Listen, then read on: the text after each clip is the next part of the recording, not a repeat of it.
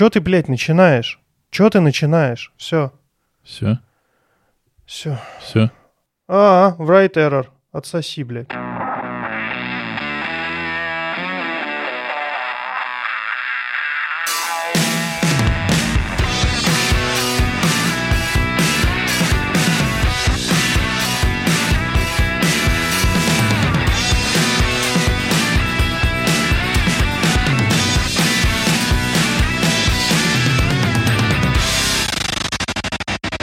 Холо, амигасы и амигесы, с вами 82 выпуск подкаста «Не очень бешеные псы», где два давно и очень не бешеных пса говорят обо всем, что не, Не очень. очень. И с вами в студии неподражаемый, невзаимозаменяемый, абсолютно профессиональный и антипригарный Денисочка. И поле непробиваемый, жопа раздираемый, легендарный, э, незабываемый, забываемый. Денисочка. Опять же Денисочка. И Димочка. И Денисочка. И И Димочка. просто, и просто Димочка. Шесть человек, в общем. Ну, какие новости? Помимо того, что ты нашел бутылку вина за 2 евро. Ларри. О, да. За 2 два- евро это дохера, это 200 рублей. Это уже нормальное вино. А не из лужи Не, ну как? зачеркнутые. Ну, Так, здесь, да, здесь это прям нормальное вино за, за 2 евро. Я бы этот выпуск хотел начать с поздравлений. спасибо большое. Молодое поколение набирается сил, жирует на мощах твоих одряхлых. Но, тем не менее, желаем твоему потомству крепкого здоровья, Наследнику. нас- наследнику крепкого здоровья, успехов в жизни, PlayStation, новые трусы, ну и чтобы там все сбывалось, что задумано. Вот, карабкаться вверх, несмотря ни на что, окружали бы, чтобы его добрые, отзывчивые люди, типа тебя, нет, кроме тебя. Нормальные какие-нибудь, чтобы окружали, я согласен. Да, нормальные, вот. И все у него было вот хорошо и приятно. Во-первых, большое спасибо. Наверняка он скажет, если бы он с тобой хотел разговаривать. Во-вторых, две мысли. Я не хотел бы, чтобы у него сейчас сбывалось все, что он задумал, потому что тогда может все пиздой накрыться. Ну, понимаешь, потому что он, например, очень хочет, чтобы уже была зима. Он сначала очень ждал осень, потому что у него день рождения. Ему совершенно похеру на всю погоду осенью. И, в общем, в целом он сейчас день рождения получил, все нормально, теперь ждем зиму, потому что Новый год. А, я думал, он ждет зиму, чтобы вот это вот надевать блядский миллион слоев одежды, выходить валяться в снегу, Обожаемо, обожаемо. и истерить в лифте, потому что жарко, истерить на улице, потому что холодно, истерить дома, потому что хочется гулять, истерить на улице, потому что хочется домой. Ты себя описываешь, ли? Я не понимаю. Кида, кида, кид, я Вот, да, моя любимая настольная книга — это «Снег, лед и прочее белое говно, которое мы ненавидим». Ненавидим от всей души. А второе, Да. мне кажется, это самое смешное, что можно сказать в положении, например, в котором нахожусь я. Э, Сегодня был, ну там, когда-то был день рождения у моего наследника. Ведь это же люди на полном серьезе некоторые говорят, мой наследник. А что ты, блядь, ему оставляешь в наследство-то? Сука, свои, блядь, трусы, нахуй, чтобы у него хоть какие-то трусы были, когда он вырастет. Что? Долги? Долги, наверное, да. Вот, распоряжайся мудро. Такой, блядь, батя, ты чё? Вся жизнь у тебя впереди, может быть, хоть ты успеешь рассчитаться. Ну, то есть, прям правда, ведь нет, серьезно же люди говорят, типа, Ну и это... это мой наследник. Сука, что? Какую империю он от тебя будет наследовать? Империю венерических заболеваний? Это не ко мне, кстати. Ну что? А, а прикинь, он вот подрастет чуть-чуть, придет к тебе такой, батя, что почитать? А ты ему такой, почитай отца своего. Он такой, пошел ты нахуй. Бля, как ты заебал, бать? Ну, в натуре, ты хоть нормально, хоть раз нормально поговорить можешь? А ты такой этот, просто, знаешь, откуда-то газету достал, не знаю, у тебя просто она в сейфе лежит, вот одна единственная, там, от 73 года, Спортэкспресс. Такой, развернул, и охуенный отец. В общем, спасибо такой, «Бля, за поздравления. дурка». Кстати, ты заметил, что если мы еще как-нибудь покосячим, то, возможно, мы дойдем до четырех звезд, потому что наш чудесный подписчик Въебал поставил нам нам уже три три звезды. звезды вместо двух. Растем постепенно. Мне кажется, надо просто продолжать держать марку, и рано или поздно все исправится. А, я А, хотел поделиться Подожди новостями, секунду, что... я, подожди, я последний Да. хотел сказать, что мне кажется, может по кругу пойти. Он поставит, дойдет до пяти звезд, а потом опять одну поставит. Потому что, Опять кажется, одну. кажется, ему это весело. Но он же сказал, я просто угораю с оценок. О, А, кекаю. Кек, он кекается от секса. Кекает, а чебурекает, интересно. Ладно, какие новости у тебя? Меня можно поздравить с Днем знаний, потому что я отвел дочь в школу. Несмотря на все перипетии и перипетии, а, мы таки оплатили школу и даже отвели туда дочь. Было бы странно, если бы что-то одно из этого вы сделали. Да, нулевой класс, и ее поведение буквально спустя неделю занятий в школе поменялось. Потому что сегодня мы выходили гулять, она сидит, оде- одевает кроссовки, обувает. И я выхожу, она уже работает такая, что сидим, кого ждем? И это, ну, знаешь, прям вот реально, ну, так, с наездом. Типа, ну, бать, ты чё, давай, Че раскис-то? шевели, ш- да, шевели булками. Вот, и у нее постоянно растут требования. Я хочу вот это, я хочу вот то, давайте купим мне вот это. А когда мы уже покатаемся на кабриолете, и что-то я, короче, не Кстати, тяну. я бы тоже хотел Финансово. спросить. Я бы тоже хотел спросить, Димочка, когда мы покатаемся с тобой на кабриолете наконец? Когда ты приедешь сюда. О, я чувствую, что это будет самое грандиозное мошенничество в истории. Я приеду, а на кабриолете мы не покатаемся. Допустим, будет так. Я прям чувствую. Ну, никто не уточнял модификации кабриолета. Я считаю, что любое транспортное средство без крыши — это кабриолет. Любое транспортное, Скейтборд любое транспортное средство, оснащенное голландским штурвалом, это кабриолет. Да? Спокойно посидим по кабриолете друг другу. Хорошо. А, да, это точно кабриолет? Дрочи, дрочи, не, не отвлекайся. Хотел на кабриолете покататься. Так, э, то есть дочь э, запросы вырастила, а отца под запросы не подобрала. Абсолютно. Кажется, Хуёво она ей. родилась трансбогатой. Альтернативно богатой. Да. Школа для альтер- Вот. альтернативно богатых детей. Ну, ты знаешь, я на самом деле немножечко прихуел, потому что мы пришли, а там дети все такие в Биркине, в В каком, в Комфорде. каком Биркине? Что ты, блядь, уже несешь? Вот я, меня там не было, я не видел, вряд ли увижу когда-нибудь, но ты пиздишь. В каком Биркине? Ну что ты?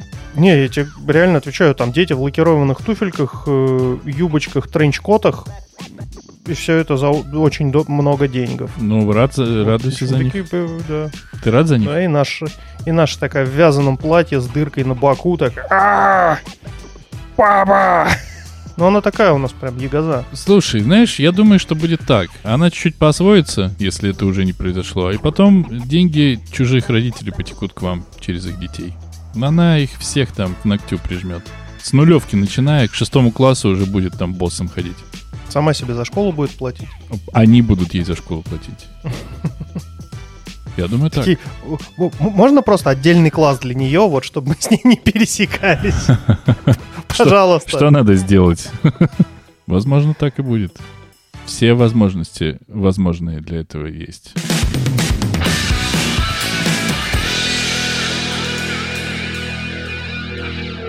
К новостям. Сука, блядь, только что спросил, что нового. Ну, давай, да, допустим, к новостям. А то сейчас же мы не про новости говорили, а про старости какие-то. Тут-то мы про наши, конкретно на- наши миленькие э, новости наших педиков. Тут, Вот, э, а так э, тут, тут переходим к Нет. мировой повестке. Подожди ты, блядь. В прошлый раз перешел к мировой повестке, у меня до сих пор спина потная еще, блядь. По обратной связи. Я заметил, всем очень понравилось, как у тебя оторвало пердак почти в прямом эфире. Видимо, это может развязать тебе руки, и теперь ты по любому поводу сможешь отрывать пердак в подкасте. Поздравляю тебя с этим Тут с достижением. подливой и крошками И крошками. Картошками. оторвало. Крошками, картошками.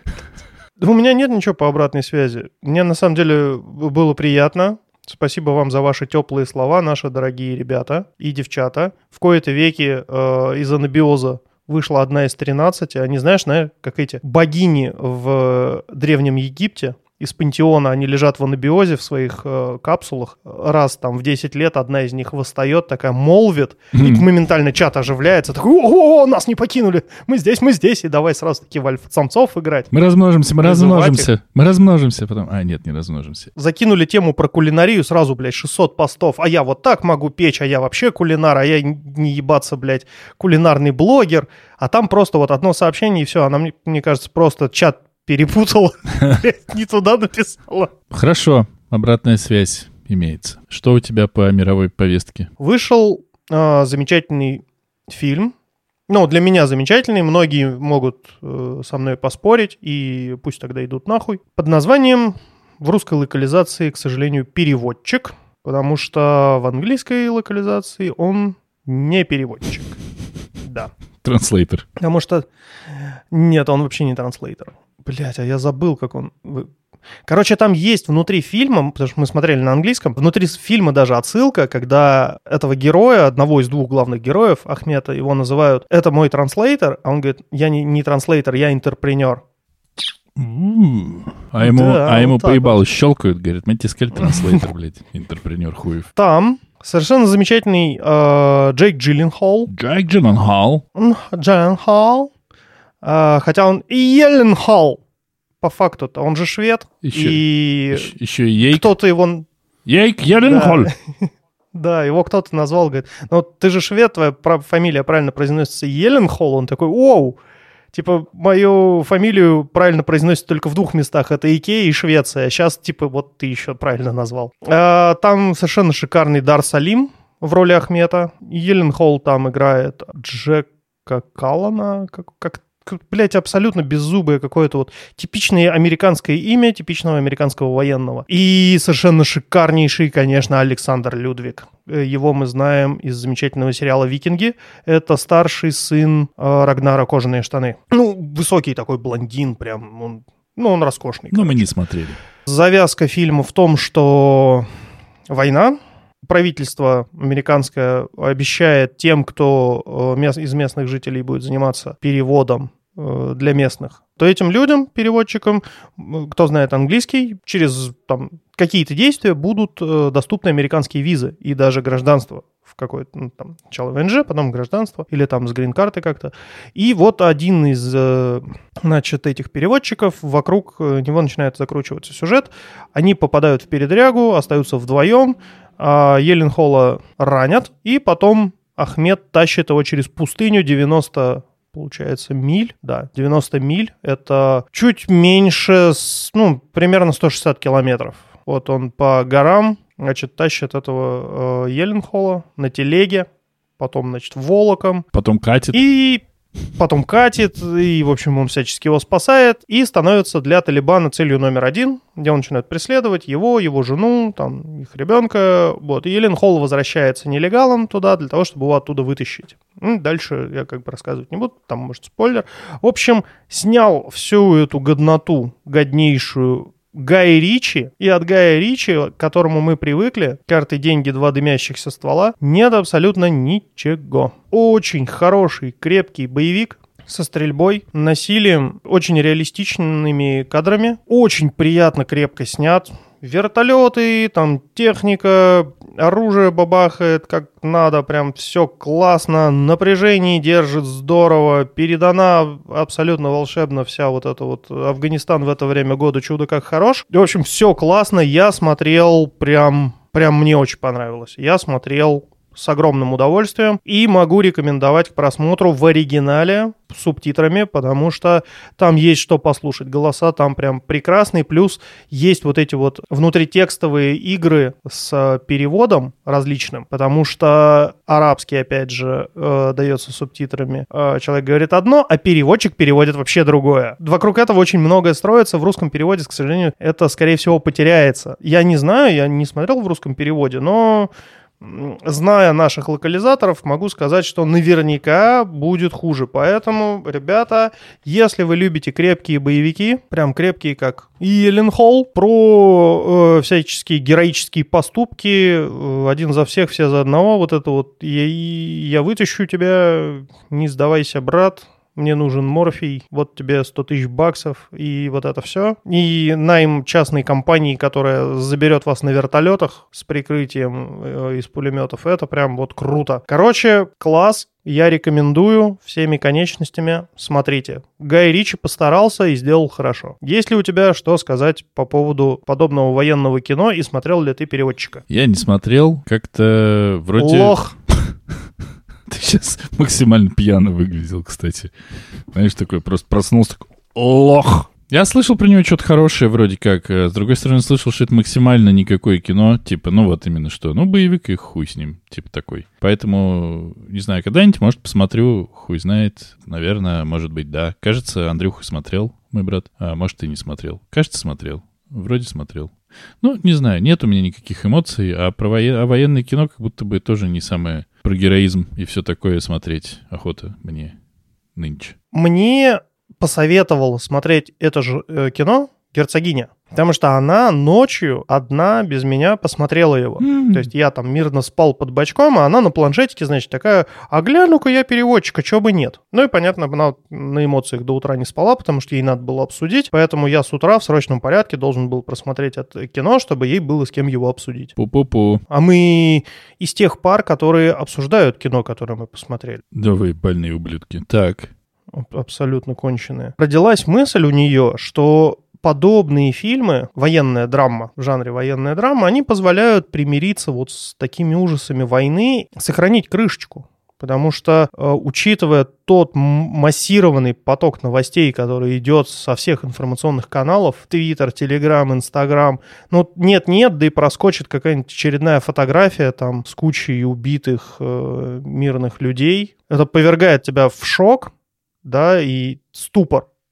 Просто, ну, вот был человек, да, и вот его нет. И это не потому, что один человек не любил другого. Это произошло, ну, по каким-то, как, ты, как я люблю говорить, геополитическим причинам, да, потому что один там старый маразматик что-то хочет, а вокруг него свора, которая хочет еще немного больше. Военная драма сама по себе как жанр, она позволяет тебе чуть-чуть сбавить градус вот всего происходящего, чтобы, ну, просто вот крыша на месте осталась, чтобы тебя вот в максимальную депрессию не свалило, ты не лег лицом к стене со словами, ну, блядь, все, как бы, а что еще делать? Ну, люди друг друга убивают, все, уже, ну, дальше дороги нет. No way, как говорится, нет пути. Зачем мне нужно вставать, что-то делать, что-то там, кровать по утрам заправлять, зубы чистить, еду готовить? Зачем? Все равно все друг друга убивают, нахуй жить. Ну вот военная драма, она как бы имеет легкий психотерапевтический эффект как мне кажется, вот э, в такой ситуации. Ну, для людей, которые не попали собственно говоря, в такую ситуацию, потому что для людей, которые в такую ситуацию попали, никакая военная драма не поможет. Там нужна глубокая работа психолога, там нужна мощная волонтерская поддержка и помощь. Поэтому, ну, мне кажется, это хорошее кино в плане того, что оно нужное. Оно нужное. Потерял мысль. Хотел еще дифирамбов попеть, но мысль потеряна. Попей говна тогда. Да, пожалуй.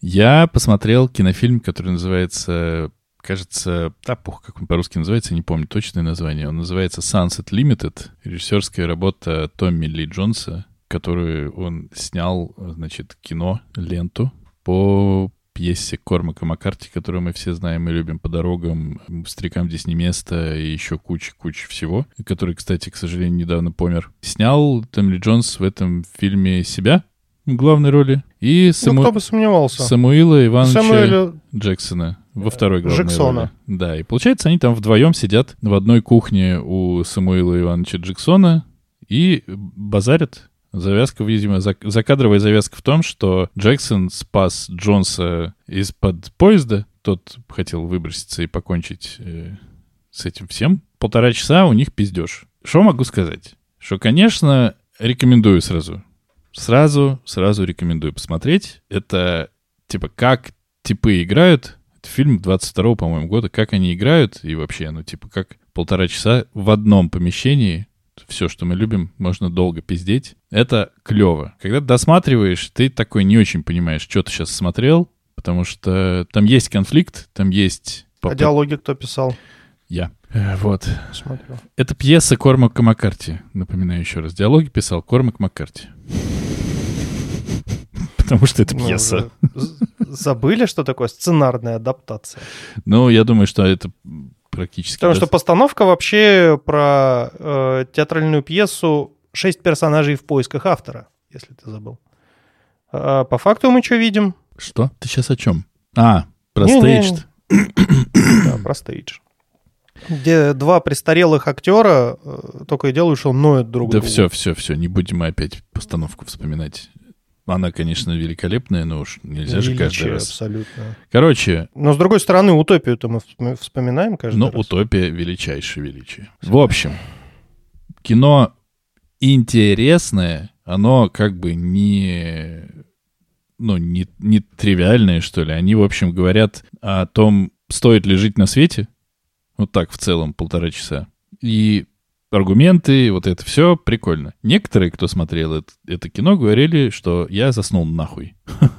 Так было интересно и невозможно было оторваться, что люди засыпают. Не знаю. Как будто бы стоит его посмотреть. Ну, я не могу так вот сказать, что, типа, это лучшее, что я посмотрел за все время, но как будто бы достойное. Почему я еще на этом фиксируюсь и фокусирую свое невероятное внимание? Его, наверное, если вы плохо знаете английский, как я, барабанная дробь, нужно или посмотреть два раза, или посмотреть в озвучке, потому что в том варианте, в котором я смотрел, Сэмюэла Л. Джексона, который такой типа простецкий тип, бедный, чернокожий, южный или хрен знает какой, зачем-то в субтитрах перевели как такого, он говорит, ну чё у тебя, дедуль, нормас там все делишки твои, чё? И вот, вот именно таким форматом всю его речь прописывают. И ты, как бы привыкший в Ну, е- титрах... Есть же разные субтитры. Ну, конечно, есть. И Подожди. найдете какие-нибудь адекватные, смотрите с адекватными.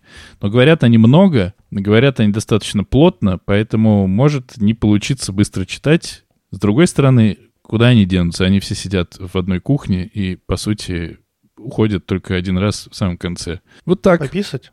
друг на друга. Не, ну Джексон там писает однажды. Ты действительно. Ты сейчас это... Наш просто секретик взял рассказал. и да, раскрыл концовку фильма. Кто теперь пойдет смотреть? Любители пописать друг на друга. Советую вам. Пописайте друг на друга. И не грешите.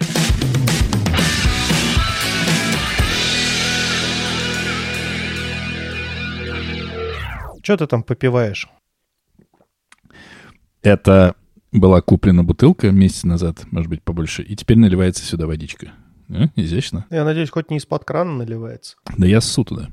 Очень удобно. А, вот. А, это ты здорово затронул тему, потому что во Франции уже некоторое количество лет, хотя мы об этом не наслышаны, утилизируют вино. И в этом году Евросоюз из своего фонда, значит, правительство Франции из фонда Евросоюза выделило 200 миллионов евро на утилизацию вина. Надо очень много пить вина. Никто не пьет, упал спрос. Сначала из-за ковида, потом из-за геополитических треволнений. Видимо, народ перестал пить вино. Прям много вина утилизируют. Его утилизируют, ну, не выливают в канализацию, да, потому что так нельзя. А его будут перерабатывать на спирт, и этот спирт пойдет во всякую парфюмерию, смазочные материалы, там еще что-то. Ну, в общем, в бытовую химию, парфюми- парфюмерию будет переработано вино. Вино, блядь! Ты все знаешь. То есть- Ты все знаешь. Объясни Вот- мне, пожалуйста. Мы не будем сейчас слушать, как ты горишь по поводу того, что переработают вино. Ты мне ответь на вопрос. Зачем его утилизировать? Почему его нельзя продать по более низким ценам э, в Африку Вот. и в Потому что рыночек поре- порешал по более низким ценам продавать вино в убыток. И тогда, собственно говоря, фермеры понесут убытки. А субсидировалось это все, опять же, со стороны правительства. И чтобы поддержать цены на должном уровне, не демпинговать, излишки утилизируют. Всегда так было. Но в этом году это просто беспрецедентное какое-то вот количество вина будет утилизировано. И плюс более 30% виноградников на территории Франции из-за изменения климата будет вырублено, потому что они не профитные. В связи с этим я, блядь, горю просто вот неебически. Потому что, с одной стороны, да, я понимаю человека, который вкладывал всего себя в этот ебучий склон, да, в свои там 4 гектара, на которых у него эти ненаглядные виноградники растут с индивидуальным капельным поливом и специальными удобрениями. Он там биоэктив э, производство наладил, чтобы вот химию не использовать. У него там супер-пупер вино получается на шикарном теруаре, и он хочет получить за него адекватные деньги хотя бы отбить то, что он туда вложил, и плюс еще, чтобы, ну, хотя бы на еду осталось, потому что вино надо чем-то закусывать. На одном вине как бы год не продержишься. Опять же, нужно ремонтировать сельхозтехнику, платить людям зарплаты, э, хранение, перевозка, логистика, бутылки где-то надо покупать, потому что это вино надо куда-то разливать, этикетки, блядь, лепить, проходить сертификационные всякие экзамены для своего произведенного вина и так далее. Но, блядь, утилизировать, сука, как же у меня горит от этого. Это же пиздец. Почему нельзя из этого фонда вот эти вот 200 миллионов евро потратить на выкуп этого вина и действительно как-то по-другому им распорядиться? Не утилизировать его, потому что, ну, это пиздец. Но я думаю, что если ты выкупаешь вино, которое никто не покупает, ты берешь себе на баланс огромную тонну вина, которое все еще никто не покупает, потом оно портится, портится, портится, портится, процесс ты контролировать больше не можешь, утилизировать ты его в том виде и количестве, который мог бы сейчас ты уже тоже не можешь. По итогу ты просто выливаешь все равно опять в помойку, в унитаз, что делать нельзя, не получаешь того самого спирта, и выгоднее его, видимо, утилизировать, а не выкупить и просто хранить на полке. Думаю, так. Ну, я понимаю, да, что экономически, экономически для э, всей цепочки поставок, кроме конечного потребителя, утилизировать вино гораздо выгоднее. Потому что даже магазин, который купит это вино по одному евро и продаст его по полтора евро, наверняка не получит тех сказочных прибылей, когда они покупают вино по полтора евро и продают его по 70, и люди покупают. Но, блядь, ну, утилизировать. Я просто вот как конечный потребитель, который обожает вино, я прям, я реально люблю вино. То есть вот как можно сказать, э, я люблю свою герцогиню, и я люблю вино. Вот герцогиня, она буквально на одну ступеньку выше. И дочка сейчас такая, бать, ты чё, охуел? Не, ну там это, это что-то, ты знаешь, такое вне, вне вот этой вот. Но герцогиня меня ревнует к вину и постоянно говорит, Кажется, мы договаривались, что ты будешь меньше пить. Какого художника? Время еще не 11, а ты уже со стаканом в руке. Может, она просто не хочет, чтобы ты стал алкашом? Для но этого ты, уже немножко но, поздновато. Но звучит красиво. Она меня ревнует к вину. Ты, блядь, насвинярился опять, валялся в подъезде и рыгал там на каждого проходящего. Да, она просто ревнует. А так люблю вино, блин, да, она просто ревность у нее такая. Да. Никак Такой, не может с собой справиться. Димочка, мо, Димочка, может, мы пойдем? Да не-не-не, нормально, она просто ревнует, начисляй, хули. Да, по, по 100 начислили. Вот эта вся система с утилизацией известна мне достаточно давно, еще с восьмилетнего возраста, когда я узнал, что сжигали хлеб, что выливали молоко, причем его утилизировали именно так, его выливали просто вот в канализацию молоко. Заебись. Просто для того, чтобы удержать цены удержать цены, чтобы цены не упали. И вот эта вот проблема перепроизводства, она стояла всегда. И я, блядь, не... Ну, то есть вот это вот несовершенство баланса зарабатываемых денег, которые ты можешь потратить на те продукты, которые другие люди производят, чтобы получить эти деньги, которые ты заработал. Ну, то есть можно же выстроить как-то эту систему, чтобы все были довольны. Но нет. Тут, кстати, нам на помощь приходят голодающие дети, которые такие, что-что вы делаете? Да.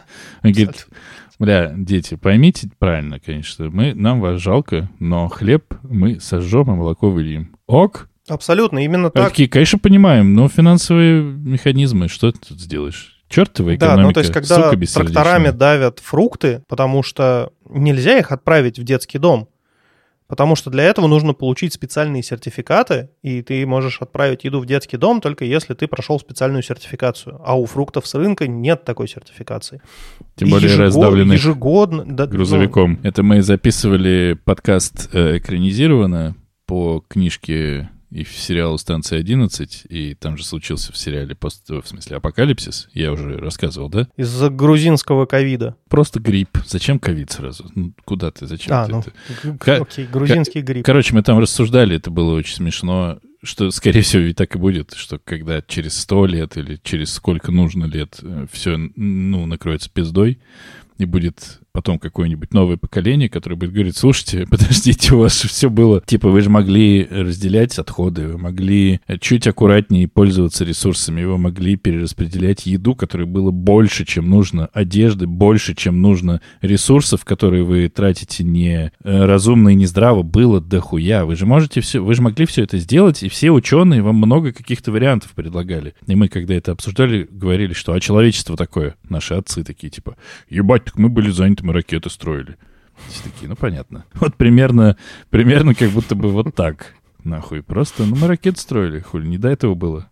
Надо было вылить вино и какое-то говно сделать. Мы такие с тобой, кажется, опять э, сладкие котики, которые понимают, что все должно быть хорошо, и очень грустят, что все будет, ну, плохо. Ну, я понимаю, да, что я звучу как один из вот этих вот э, человеков, которые за все хорошее против всей хуйни, но наверняка есть и уже проработаны потому что есть целые институты, которые занимаются там мировым голодом, мировой жаждой, потому что, ну ты же знаешь, да, что на самом деле это только в России, например, и э, близлежащих странах не испытывают проблем с водой. В Испании, например, да-да-да, в Испании, например, были введены квоты на воду, потому что она была только питьевой, и запалив, например, газона, тебе грозил штраф в 400 евро.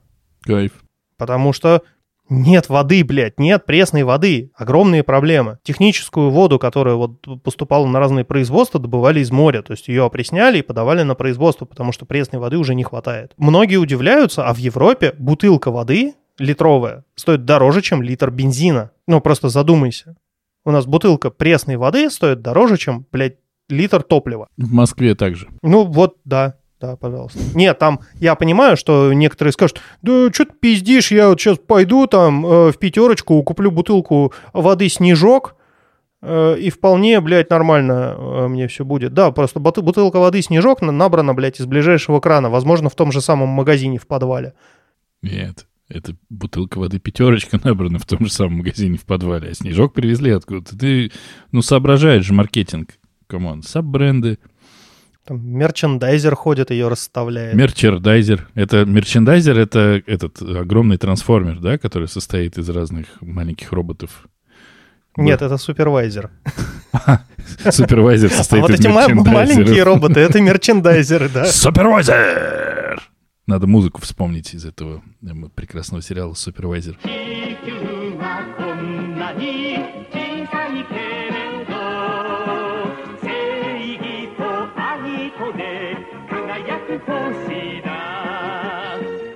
меня запоздалая шутка про опреснение воды, что они зовут Владимира Преснякова и всю семью Пресняковых, и они поют над морем. Шутка за закончена и пошучена. Все. Неплохо. Заебись. Прекрасно. Нет, хуево и пизда. Но в целом я вот э, тоже недавно стал думать, что я, конечно, отходы там, типа, стараюсь как-то разделять, вот это вот все. Я почему-то, когда у тебя горела жопа в прошлый раз, я вспомнил, что когда я учился в институте, у нас же был целый курс по помойке, по всякому говну, который выделяет человечек после себя один, любой. И по поводу вот этих вот свалок и всех этих биореакторов и всей этой пизды, и всех этих испарений и всего прочего. И там на самом деле, типа, если все это очень плотно над этим подумать, а есть люди, которые над этим подумали, над тем же мусором, как с ним обходиться. Как может придумать там условно Япония, что делать с ебучим мусором, как могут еще кто-то делать. Кто забирает мусор у нас, чтобы перерабатывать, у кого мы забираем мусор. Ну, короче, смешно в этом сквозь грустные слезки, что на самом-то деле ходов и вариантов прям до ебени матери, что можно сделать. И как будто бы э, со всей присущей нам с тобой наивностью и, все, и всем остальным можно тем не менее, понять, что эти проблемы решаемые. Но, блядь, просто нахуй никому не нужно их решать. Абсолютно. Э, экономически невыгодно, это не приносит профита. В краткосрочной перспективе, э, краткосрочная перспектива – это вот срок жизни одного отдельно взятого чиновника, ему это не приносит никакого профита. То есть это работа, ну, просто тупо за зарплату. Поэтому ее выполняют как бы на отъебись. Ну, короче, хуево. Живите с этим. Ну, ну, ты же слышал песню группы Пневмослон? Конечно же, с хуя бы вдруг. Что там космос, что там гены, это странные проблемы. Космос не поможет жить, поможет сделать на отъебись и бабки попилить. Давай пили! Пили давай! Так что это прям гимн.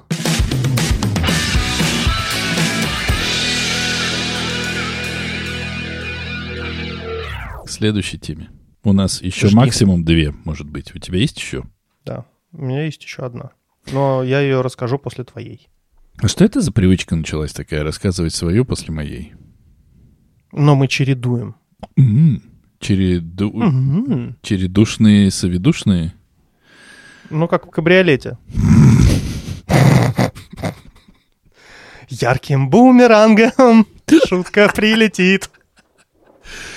Короче, э, я тут читал за время нашего... Чего? Разлуки за время нашей... Пере- У нас же был перерыв. Мы же не созванивались. Да, и не смотрели друг на друга нежно.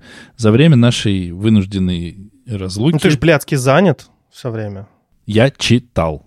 Я прочитал две, точнее, три книги. Точнее, честно сказать, я прочитал четыре, но одну из них мы будем обсуждать буквально во- в, следующий вторник в подкасте «Экранизировано». Не очень корректно про нее рассказывать, потому что есть отдельный подкаст, где про нее будем рассказывать. Так что странно будет сейчас про нее рассказывать. Вот же ты я, наверное, тогда не буду про нее рассказывать, правильно? А то, получается, расскажу про то, что он должен был рассказать в другом месте, а это странно э, для рассказа. Ты не согласен? Хватит этой нативной рекламы твоего второго подкаста экранизировано. Почему? А, нет ответа. Сказать-то и нечего. Ладно, в общем, я прочитал Куприна Александра Ивановича. Две книжки. Читал ли ты Тебе на лето Куприна? задали. Чита- Читал ли ты Куприна? Ответь мне, ответствуй. Я помню что-то из школьной программы там про э, весеннюю капель. Я думал, это весенняя капель, а это был озорной э, ветерок южный, который трепал ветви рябины. Чу, соловей, звенит в чаще. Ну, что-то вот, в общем, очень большие дли- длинные описания природы. Мне кажется, ты его путаешь или с Фетом, или с Тютчевым. Ну, да тебе простительно, ты пожилой. Куприн написал из всех книжек, точнее, которые он написал, я прочитал две. Одна называется «Яма», другая называется «Поединок». «Поединок» — это то, что, типа, было в какой-то момент бенгером у него, и вот он написал, и все такие «Ууу, мэн, нихуя ты!» Рассказывается там про военную часть, в которой служит подпоручик Ромашов, и который максимально не, максимально не расположен, в общем, к военной муштре, такой службе. Он как бы уже офицер, но ему скучно, он учился, и вот он по распределению как бы попал в э, эту часть. Стоит он, кажется, в жопе мира под Подольском, ну, то есть абсолютно в отдалении от всех, всей цивилизации. А И то- тогда электричек не было же, не доехать до Подольска. рассказывается про то, что в этом, как это, полку все всех знают, все ходят друг у друга на головах, все все время бухают по вечерам, потому что делать больше им абсолютно нечего. Ебутся, Ну так драгуны же. ебутся кто с кем может. Это конец, это начало 20 века, там уже не, не до драгунов твоих. Книжка так, вообще-то, супер, убер-пупер пиздатая, максимально критикует армию, как это ни странно, хотя Куприн служил, и рассказывает про то, как это все было, э, со своих впечатлений. Там много реальных как будто бы прототипов э, людей, которых он знал. И очень забавно, безусловно, слушать, что человек, который служит в армии, рассуждает о том, что ну а нахуя она нужна в целом? В мирное время армия сидит, просто жрет, тратит бабки и вот бухает и ебется, а в военное время одни люди совершенно просто так идут ебо- ебашить других людей и погибать самим. Странный заход и вообще стра- странное отношение к целой толпе народу, как будто не самое рациональное, наверное. Как мне кажется, на такой ход мысли его натолкнуло абсолютно странное участие Российской империи в, в Первой мировой войне, когда какой-нибудь статный капитан какого-нибудь там ранга на деревянном пароходе защищал честь э, значит, своей страны, находясь где-нибудь в Аргентине, вот, выступая против э, значит, немецкого крейсера. Я думаю, что много полной хуйни происходит. Э, Об этом очень хорошо Куприн пишет. Потому что пишет он, конечно, правда, супер классно. И вот это вот э, у меня период окунания в русскую классику. Там еще дальше, кажется, герой нашего времени подоспеет. А вот потом, может быть, и Достоевского Г придется перечитывать. От любви до ненависти 20 лет. Это вообще все очень мрачно и очень жестко. То есть вот ты сейчас рассказывал про Капель и Воробьев, которые синиц ебут, но там прямо жестко. Там нету вот этой вот романтизации хуй знает чего. И круто он пишет. Очень крутая книжка, максимально рекомендую. А вторая книжка, которую я прочитал, называется «Яма». Знаешь ли ты про книжку «Яма»? Как там по, по части капели, думаешь, обстоит дело? Кажется, что Наверное, книжка про пленного, который в яме сидит и э, думает думу, смотрит на звезды, вспоминает э, любимую там какую-нибудь В одном южном российском... Софью. В одном южном российском городе была, был, была, была улица, которая называется Ямская Слобода. И, на А, все, я понял, да. и. Э, Кажется, я это читал, но это было очень давно. И там яма на дороге. И депутаты, короче, не могут, сука, ее починить. И приходится главным героям записать видеообращение к Путину, и только после этого получается справиться с этой ямой. Это же, да? Нет? Нет. Нет. Там, в общем, на, на, этом, на, на этой улице расположи- э, расположены, вот такое слово вам, расположены, существует приличное количество борделей, публичных домов. Злачных мест. И нам рассказывают несколько почти на самом деле не связанных, но все же как-то там увязанных между собой историй. Одна из историй это рассказывает про одну из проституток, которая заболевает сифилисом. Вообще, в принципе, нам достаточно подробно рассказывают э, и показывают, как обстоит быт проституток. А, ну так это ж этот, блин, как Москва и москвичи почти. Но нет. Нет, Москва и еще москвичи. хуже. Москва и москвичи это все-таки документальная история. Здесь не документальная. Здесь все же как бы художественная книжка. И Мне кажется, что она очень натурная. ну, она на натур- основана. натуралистичная, и да, она основана на наблюдениях, и там очень прикольный есть персонаж, который э, как бы говорит глазами... Ой, Старушку топором убил, да? Ну да, что он еще сделал? Ну, Мимо острова Буяна, когда проплывал. Там есть персонаж, который рассказывает о том, что очень странная позиция вообще-то у всех людей, которые живут в России, что проститутка — это не человек, а мясо, и даже хуже мяса, хуже животного, и бесправные абсолютно. Все ими пользуются, это абсолютно нормально, и при этом если вдруг кто-то кому-то там предположит, что у кого-то какая-нибудь жена, сестра, мать станет проституткой, то это вообще непредставимо, и как такое может быть. И этот мужик классно, классно говорил о том, что вот бы про это написал бы какой-нибудь большой русский писатель, потому что русские писатели умеют э, классно про это писать. И он, получается, рассказывает это в крутой книжке про это. Вот. Но ты... Некая рекурсия получается. Получается. Это вот как раз кажется, что вот это вот и есть постмета-ирония, Это а не вот это вот ваше. не вот это вот наше. Не вот это вот ваше. А, Не буду рассказывать содержание книжки, потому что как будто бы не в нем дело, хотя там все же история есть, события двигаются, достаточно все тоже плотно,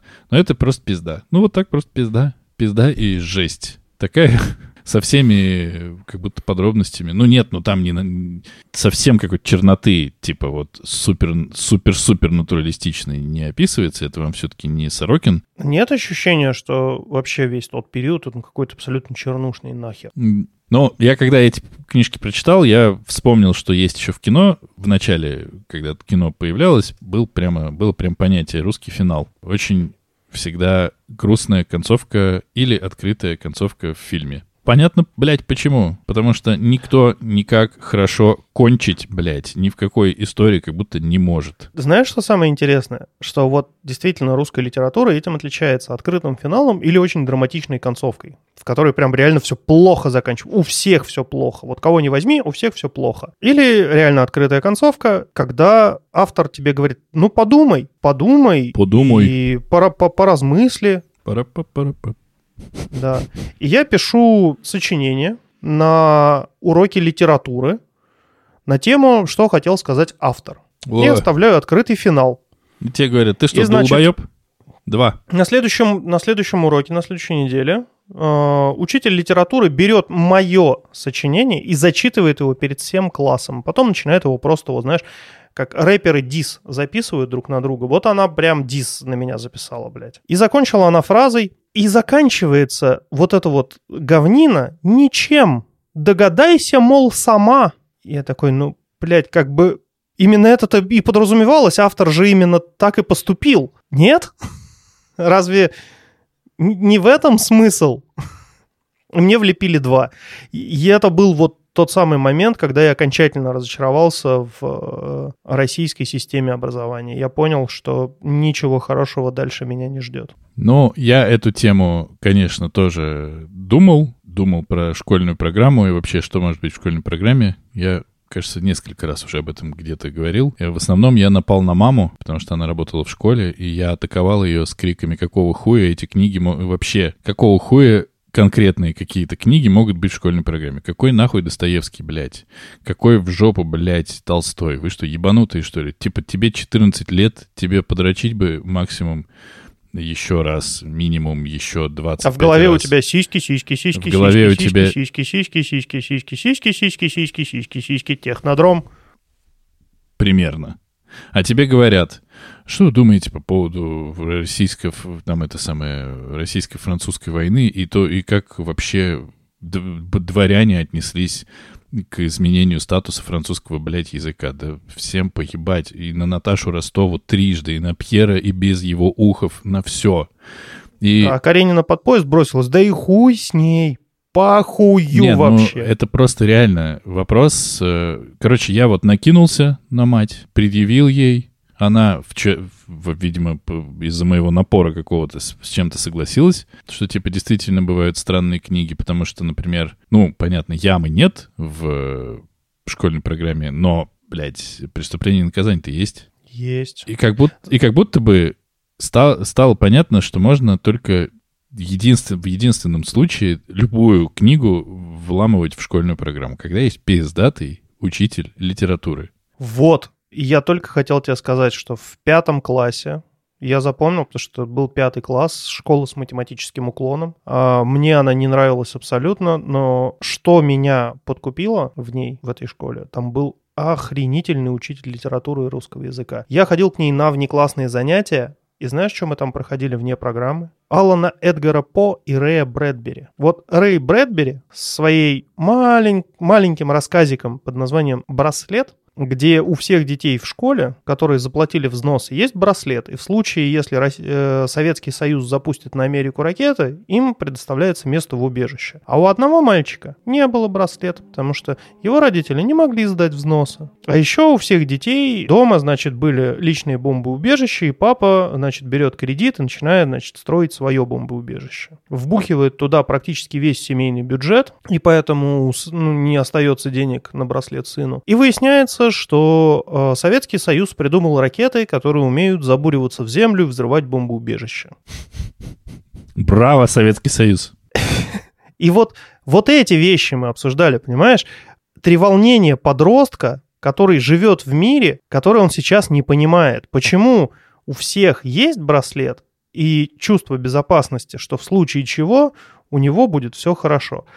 А вот у него конкретно нет. И у него не будет все хорошо. Мы себя чувствовали вот в то время, в 90-х, да, когда мы учились, именно так. Мы э, пытались понять, почему у некоторых все хорошо, а вот конкретно у нас, ну, не все хорошо. Почему? И вот эти вот вопросы, поднимаемые в этих книгах, они действительно дали какой-то, ну, толчок в развитии. «Война и мир», блядь, в трех томах настолько далека была от понимания как бы подросткового сознания, где там Пьер Безухов смотрел в безоблачное небо у Стерлица. Ну, это вопрос трактовки, вопрос того, что тебе рассказывают. Вот, потому что, ну, и про браслеты можно понять по-разному, и про Каренину тоже.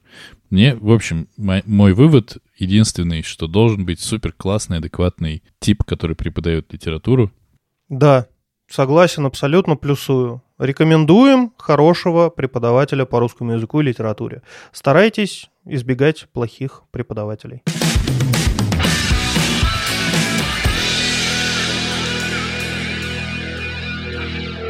пока всякая ебанина происходит, и мы все заточены на какие-то локальные проблемы, оказывается, есть некоторое количество людей, которые достаточно давно, уже на протяжении там, 20, 30, 40 лет, решают более глобальные проблемы.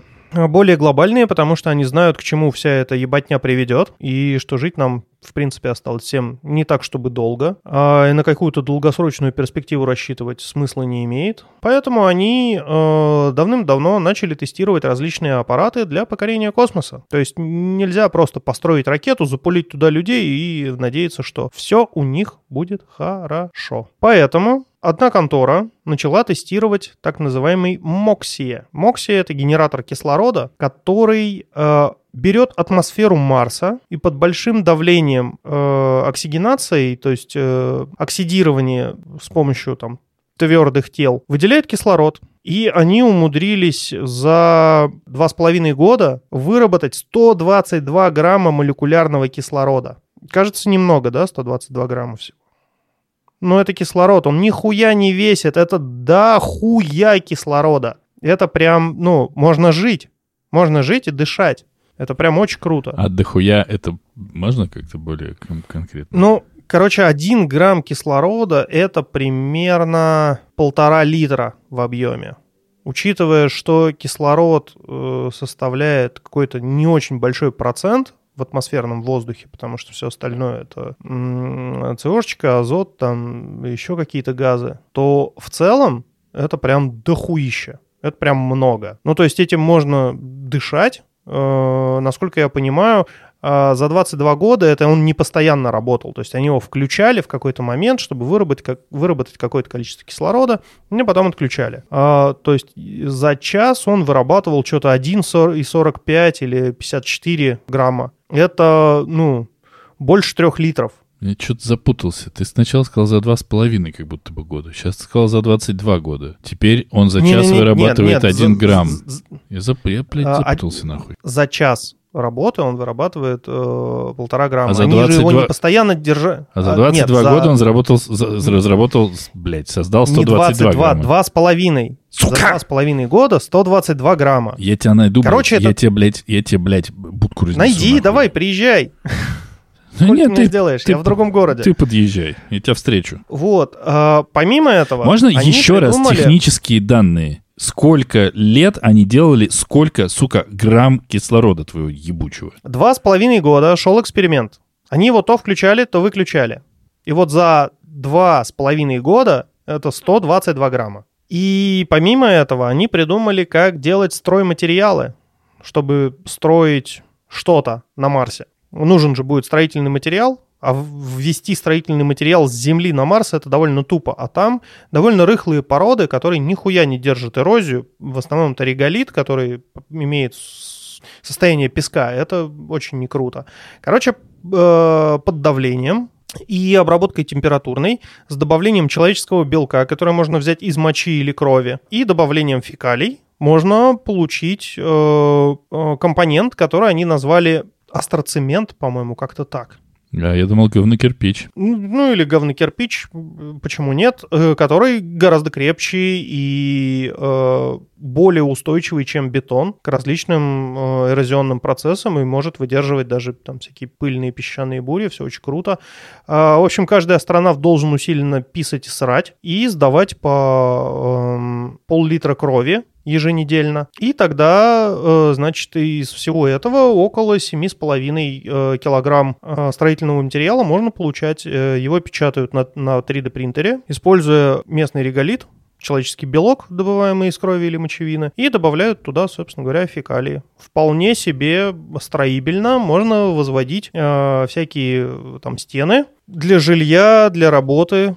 Ну, то есть люди Ну, то есть у тебя будет- за- задумались о колонизации соседних планет. Непонятно почему, зачем, потому что кажется, что подумать надо набиозом и запулить всех нахуй в совершенно какую-нибудь другую там э, солнечную систему, на планету, которая находится в поясе жизни, так называемом, где есть атмосфера, где есть кислород и так далее. То есть там найдено очень много таких планет уже, но не доказано, что там есть жизнь. Ну, то есть, может быть, в каких-то там, может быть, простейших формах, да, это теоретически доказано, но как бы для того, чтобы прям доказать, доказать, это туда надо долететь. Прям вот А так потрогать. лень. Да нет, не то, что Ну, лень, можно же просто, долго. на- ну, можно же просто на Марс сгонять. Посрал, поссал, кровь сдал, 7,5 килограмм у тебя стройматериалов, 122 грамма кислорода, и ебись ты как хочешь с этим.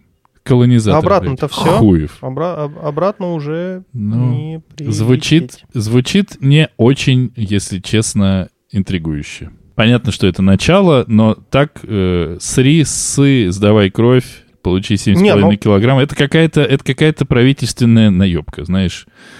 Не-не-нет, Получи свой гектар А- на Марсе И еще миллион пиздюлей в забавок. Ты такой, да, что же здесь, где же Ну, здесь обман? Нет, просто подумай, э, сколько всего нужно вывести на Марс для того, чтобы обеспечить себя там строительным материалом, водой, кислородом, необходимыми для существования человека вещами. А здесь сам человек воспроизводит то, что будет впоследствии использоваться. Мне кажется, это тема отдельного невероятного выпуска, который нам надо с тобой записать, и подумать, как бы мы с тобой колонизировали Марс. Вот я как раз хотел тебя спросить. Если бы тебе сейчас предложили, братан, дуй на Марс, но обратно не вернешься, вот никогда. С тобой будет дохуя там прям классных чуваков, астронавтов, разных специалистов, там и астрофизики, и сейсмологи, и биологи, и прям вот классные мужчины и женщины, и трансгендеры. Сейсмологи. Сейсмологи. Я еду. Ты полетел? Это все, предло... это все предложение от начала до конца оно озвучено? Не, ну как там, э, ты туда прилетишь и будешь колонизировать. Не полетел бы. Понятное дело, что за, за- зарплата тебе не полагается, потому что, ну, смысл тебе платить? Ты там на Марсе, блядь, киоск найдешь со сникерсами? Это ж Марс! Не полетел бы. Не полетел бы. Не полетел бы. Блядь, лучшее приключение в твоей жизни. Представляешь, в вечность плюнуть. Один из первых колонизаторов. Вот железный постамент на Марсе с, профессиона- с абсолютно профессиональным Денисочкой А ты полетел в бы? скафандре. Да хуй знает. Я бы задумался. Я- правда. Я задумался. Вот ты говорил, что зарплаты мне не платят, назад я не вернусь, э, и там сдохну. Ну, это Не, ну слишком хорошо, вот если заманчиво. твои- Твоей семье будут платить зарплату. Твою. Да, С этого надо начинать. Мне кажется, что людям, которые летят нахуй в один конец, нужно предлагать условия, типа, что твоя семья будет ни в чем не нуждаться постоянно навсегда. Типа, это гарантированное там условие, что все, кого ты оставляешь, жена, там, дети и все остальное. Не-не-не-не, там наверняка будут какие-то условия, что вот пока ты работаешь, пока ты жив, пока ты пишешь отчеты и отправляешь их в НАСА, тебе выплачивается зарплата, она, ну, как бы выплачивается твоей семье, а не тебе, понятное дело. Потому что вряд ли ты там со Сбера будешь перекидывать, сидя на Марсе, блядь. Продолжаешь. Так, И когда ты погибнешь смертью храбрых, да, тебе там выплатят страховку, но опять же не тебе, а твоей семье, но в целом выплаты прекратятся. ну, не знаю. Ты же больше не, не этот. И поэтому это будет очень тупо, если вы даже не долетите. Если пизданет ракета прямо на стартовом столе. Вообще тупо... Вообще сдохнуть — это тупо, так скажу тебе. Ну, во имя науки же. Сдохнуть — это тупо. Она з- на... Короче, чё- ты что хочешь узнать-то от меня, блядь? Тоже вопросы, блядь. Это просто задают. интересно. Вот ты бы полетел, я бы задумался. Может быть, и полетел бы. Потому что, Ну, ну, ты от- можешь вписать свое имя в историю. Ты будешь одним из первых. Ты, видимо, очень тщеславен, Димочка. Ты очень хочешь, чтобы ты не знал, а все остальные бы изучали по учебникам, что был такой... э, знаешь, как они будут? Во-первых, перепутают твое имя, а потом э, И выяснят... будут говорить, вот был такой Денисочка. Я такой, да блядь! А потом выяснится, что ты вообще-то на самом деле нихуя не летал, все это время в жопу ебался, а всем говорил, что летал. И все такие... На кабриолете. «Ну, на кабриолете катался, гонял. Не знаю. Наверное, это очень круто. Наверное, быть э, убитым ради науки большой кайф. Но, наверное, не ну меня. почему убитым? Просто это, ну, какое-то первооткрывание. Куда-то в неизведанные дали, где никто еще не был. Ты бои... Мне не очень стыдно признаться, что у меня нет, э, не чешется в жопе первооткрыть что-нибудь. Нет, не чешется. М-м, Нет, похуй, поебать. Клал, хуй. Вот здесь бы, здесь бы что-нибудь хорошее сделать. Я уже в вечность плюнул, поэтому мне, наверное, денежная сторона вопроса она бы решала. Вот это другой разговор. Хотя кто нам предложит с другой стороны? Мы еще в ракете посремся со всеми. Димочка, нам нужно срочно поставить солнечные панели. Я с вами не разговариваю. А зачем ты их дед старый-то отцепил? Да пошли блин. Все, я кончаю. Я кончил.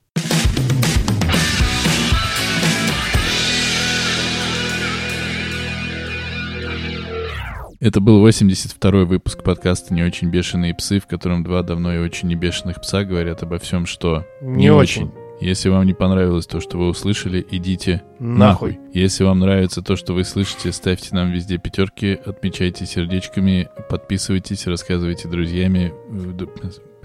Рассказывайте друзьям. Жмите хуй и колокольчик. Жмите свой хуй колокольчиком, пейте на, без остановки напитки из черноголовки. Будьте молодцами, не будьте говнецами. И э, есть еще маленькое техническое уточнение, что выпуск э, предыдущий, предпредыдущий, Димочка, который пишет шоу-ноты, проебал, блядь, долбоеб, и писал там выпуск 90 и 91, хотя у нас только 80 и 81, дебила кусок. А Денисочка дебила кусок, это все пропиздоглазил два раза подряд.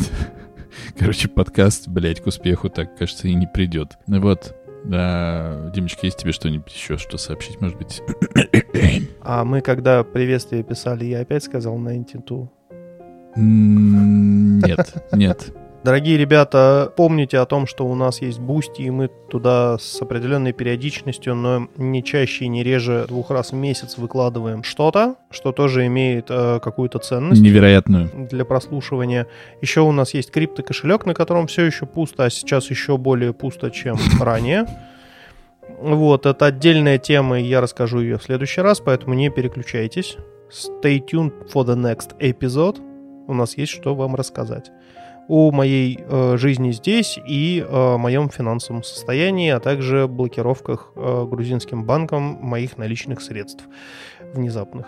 Так что шлите нам свои битховены, э, шлите нам свои догковины и всякие USDT. Но используйте сеть ТРК, не используйте ЦРЕшку, потому что она блядски дорогая. Заебемся выводить. Вот. Но вы все ничего не шлете, поэтому ну хотя бы на бусте подписывайтесь.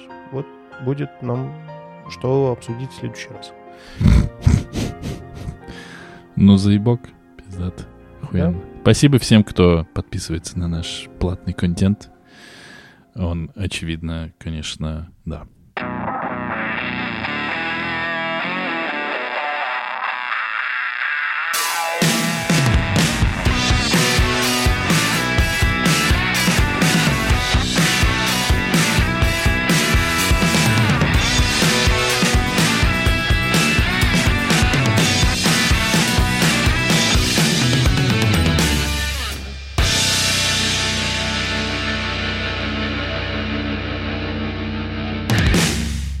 Знаешь, вот есть э, дешевые понты, а у нас, блядь, бесплатные понты. И беспонтовые еще. Беспонтовые бесплатные понты.